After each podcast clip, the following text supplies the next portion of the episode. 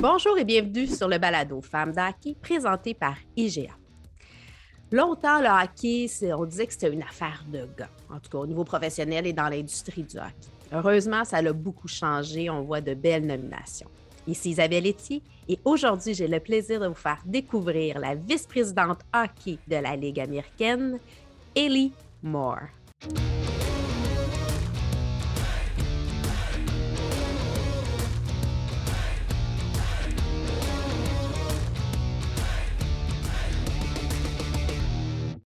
Hayley, welcome to Femmes d'hockey.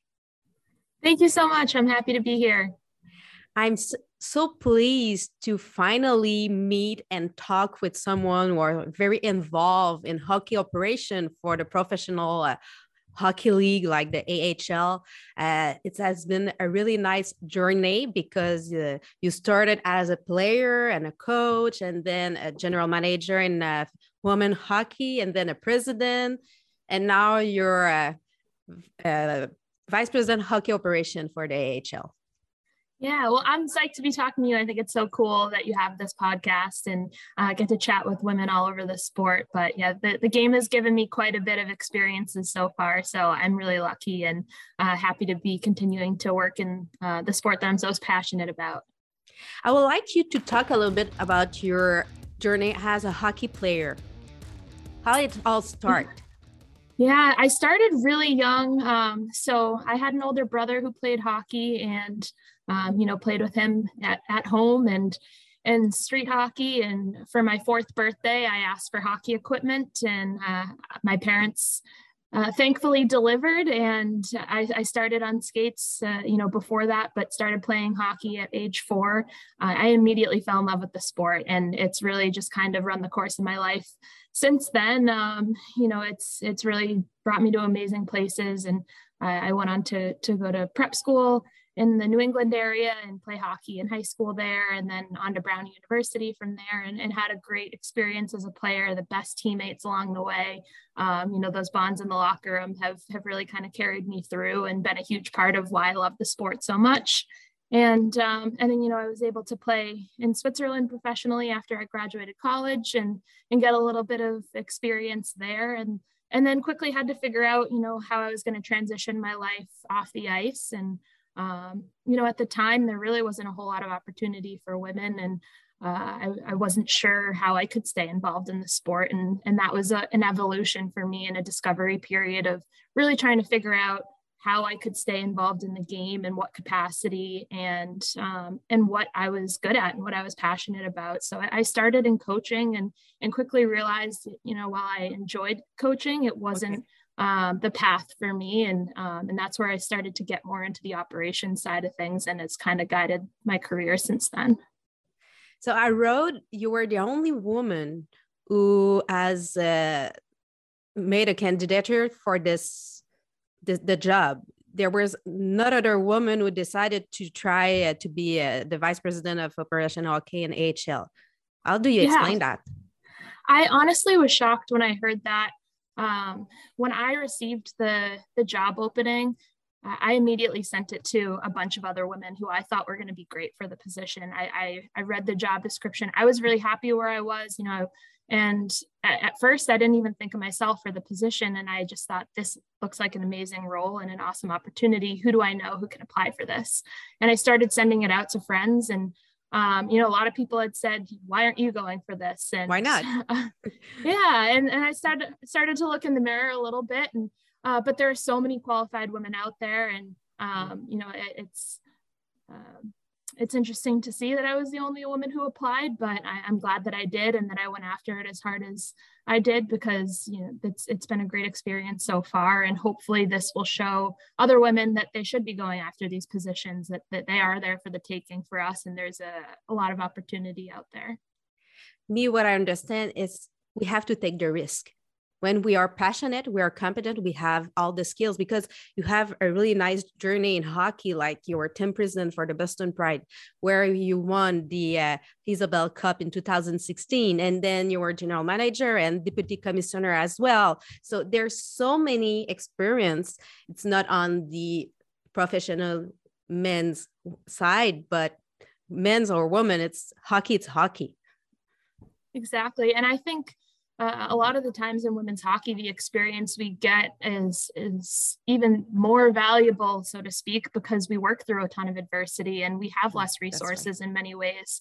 Um, so you learn to be really creative and flexible. Um, you learn to wear a lot of different hats, and and that for me is what was um, really helpful in transitioning to the AHL because it, it's not the NHL. We don't have the resources that they do. No. And, um, you know, a lot of my experience is working in women's hockey and, and having limited resources and less staff um, have really been applicable to my role now. So it's uh, a lot of adversity that you work through, but um, I think, you know, to all the women out there, like the, the experience you're getting is really valuable and, um, you know, it's going to transition into the next step in your role, you're okay, all the on ice operation, you're managing as well the AHL officiating program and uh, some disciplinary process. Um, can we give you the credit for those 10 nomination at the beginning of the year mm. for the referee? You definitely can't give me the credit. Um, I'm so honored to work with those women, but they've earned the opportunity themselves. That you know, every step of the way, uh, they're so committed to their craft. They've been in the mix for a long time. They've been on the NHL's radar. They've been on the AHL's radar. Um, so while I would love to say yes, that, that was all me, it wasn't. Um, that was all those women and all the work that they're putting in. Um, you know that they've earned their way and earned their access, and I just have the pleasure of getting to work with them now. So um, it's been really rewarding to see those women, many of whom, you know, either I've played along with or they, um, you know, were a member of my team when I was GM or uh, whatever it may be, you know, it's, it's so great to see them just excelling at their role. Yes, we have Elizabeth Mantha in Quebec, uh, who uh, she was not part of the the queue before you mm-hmm. nominated that woman and then they realized they forgot a really good referee to uh, to be part of uh, their team uh, referee teams in the the queue in, in quebec and i feel maybe it, for sure they are there because they're good and they're competent and they deserve to to be referee but i'm sure because you are there maybe it takes a little bit faster. You think this uh, this file in your priority when maybe someone else will do the same. Yeah hopefully. And and i hope that you know my transition and into the league is kind of helping them as well you know understanding that they do belong um, just like i belong here. And um, and hopefully you know giving and instilling some confidence in them and letting them know that you know they're here for the right reasons. And uh, uh, it's been really great to work with them in that sense and one day we'll have them maybe in nhl we'll see yes we'll see time will tell and uh, growing up, what was who was your favorite player? Oh, growing up, so my favorite player of all time is Sandra Whyte, U.S. Olympian, won the 1998 uh, gold with the U.S. team, and uh, she lived in the next town over from me. So for me to see somebody who was like so close locally to where I was mm-hmm. growing up um, on that world stage was um, it was just uh, a really like kind of strong dose of reality, something that really felt tangible to me to look up to. Um, and obviously, so many other women out there in the sport that kind of paved the way, but um, she definitely stands out in my mind. And I think it's important for young girls to have somebody who's like really who's come from the same place that they have and uh, and really paving the way because that shows you that you know it's something that you can pursue as well but i feel like it's the same for everyone depending if you're mm-hmm. a person of color or from a different nation or whatever it's important to have role model and to be to relate to people like okay i can because we see it we can do it. Exactly yes so, so important. And what is your most memorable moment from a hockey perspective? Oh wow i have so many um, definitely you know some playing um, and some you know, coaching and then others on the management side. But, um, you know, winning that first Isobel Cup was mm-hmm. really special and, and seeing the women raise that cup for the first time. And uh, we had a very special member of our team that year, Denna Laing, who had been injured earlier in the season, a really tragic incident. Um, and, and our team really rallied around winning that cup for her and bringing it home to her in Boston. So uh, that's definitely up there as a top hockey moment for me. And because you're talking about the Isobel Cup and the NWHL, which is now the PHF, what do you think about all those big announcements they they brought up the last couple of weeks? Yeah, of course. Anytime you see resources being put into women's hockey, it's a win. And, um, you know, it, it, puts more eyes on the sport. It's giving these players more resources that they, you know, have really earned and deserve. So it's just exciting to see the conversation around women's professional hockey uh, in the place that it is now. I hope that we only continue to make progress. Um, you know, that's the hope and the dreams, of course. And, and I hope that it all happens sooner than later, that everything becomes you know a full reality for these players to to really just be solely professional hockey players and all on the biggest stage for themselves. But um, really exciting to see more resources going into women's pro hockey and um, those opportunities that I didn't have when I graduated college. That there are really uh, so many more opportunities for women now. It's the same for us. We're so happy to see there is some progress, and hopefully, we'll have all the players coming together and have a real professional hockey league for those women who deserve it and they are so talented and we need that. We deserve that as as we do. Yeah the fans deserve it the players deserve it you know the next generations deserve it. So yep. um, yeah I'm, I'm really excited about the future of women's professional hockey. And what's what nourished your passion you know I, I think it was just an immediate love for the game mm. and and i just it's where i felt just safe. I felt myself. I felt um, you know free and creative and and a part of something bigger than myself. And um, you know like i mentioned those relationships that you build but that's you know it's just a a passion that i can't describe and that's really fueled everything for me. And um, you know on top of that my my parents really never told me that I shouldn't be playing because I was a girl or or anything. It was, you know, I, I was the only girl that played in my town when I started, and um, I was never told that I was different or that I shouldn't be there. You know, hmm. at least by my teammates or my parents. Maybe my opponents did. um, and so for me, yeah, it was just it was a passion, and it's where I've always felt like I belong.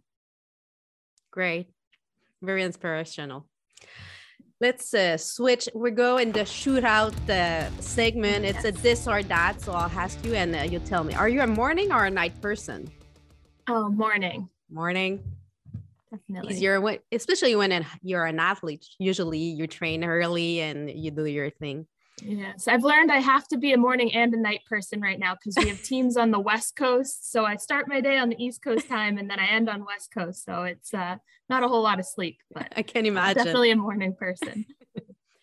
if I give you the opportunity, do you prefer to fly or to be invisible?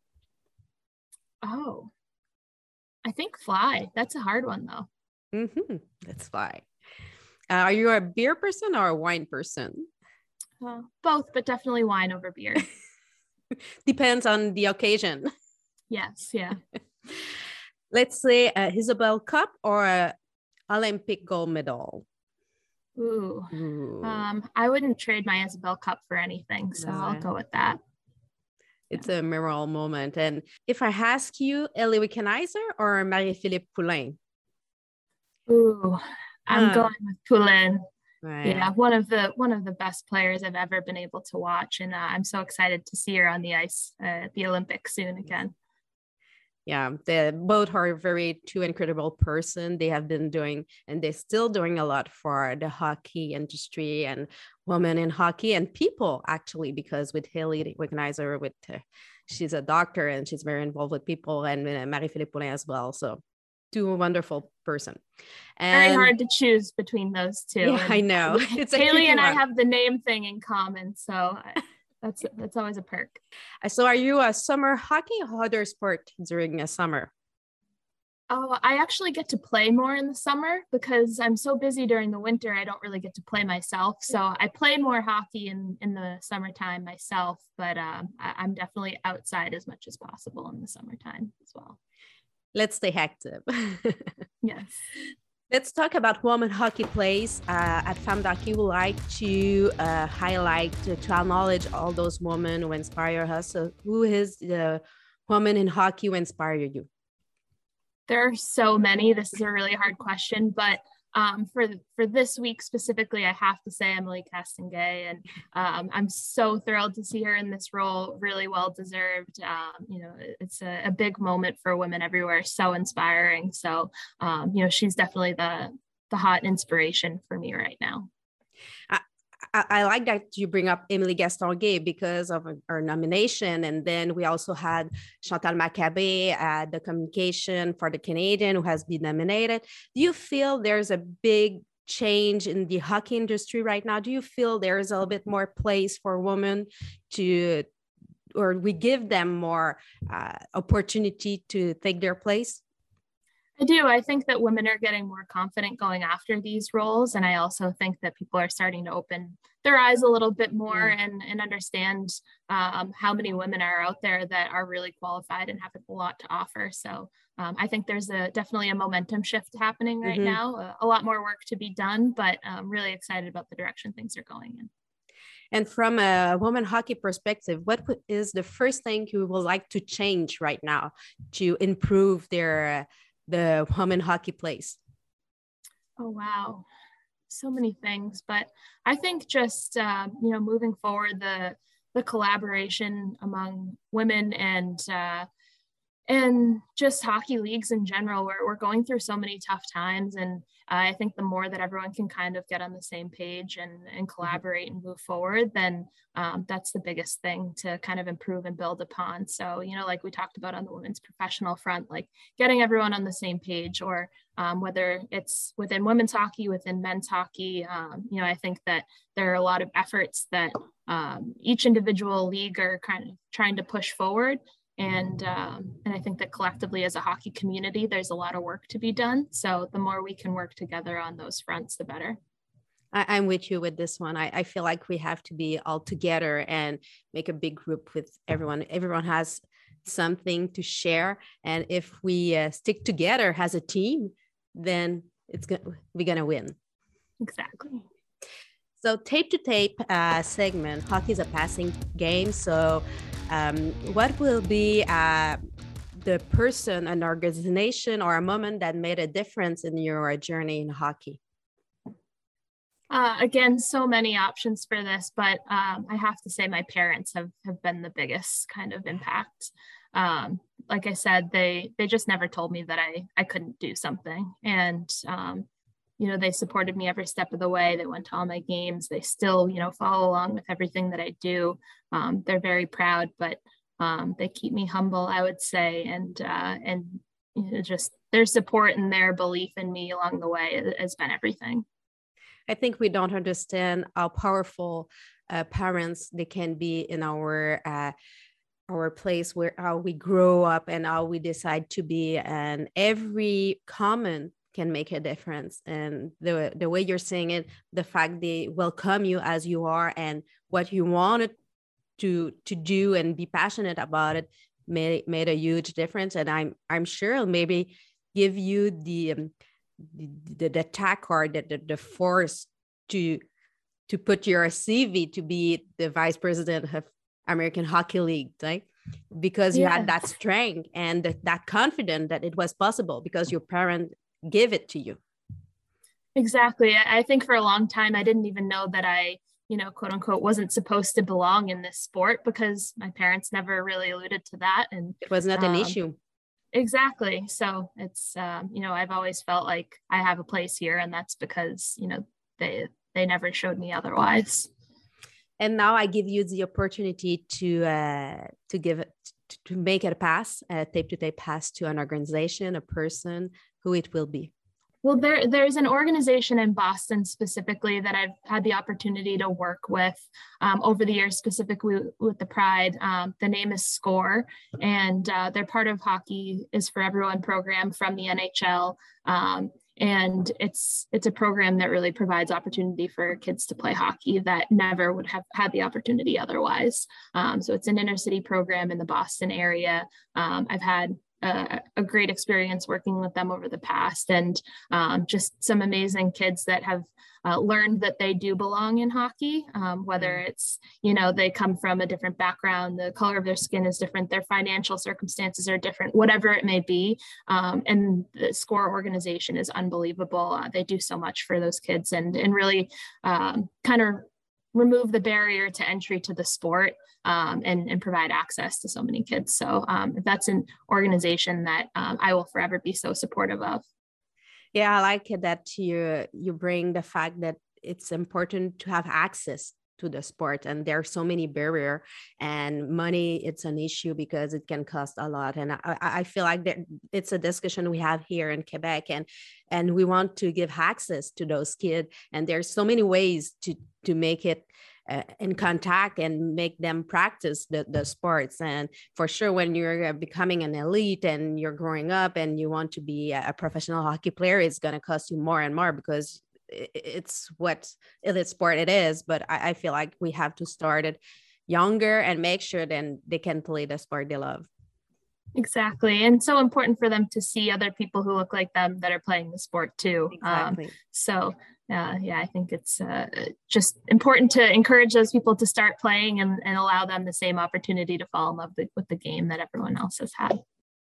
It's a good thing so locker room Heiko. So what happens in the locker not always stays in the locker. So do you have any story to tell us or something maybe a funny uh, or it could be emotional, but uh, just a story to share with our uh, community about hockey experience you had?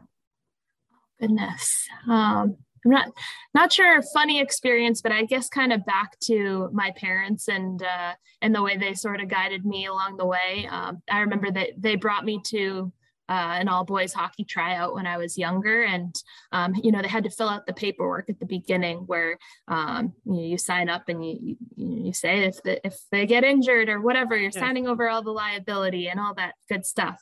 But I noticed that when my mom was filling out the paperwork that it said his or him or he in all of the paperwork. So I made my mom cross it all out and put her in there.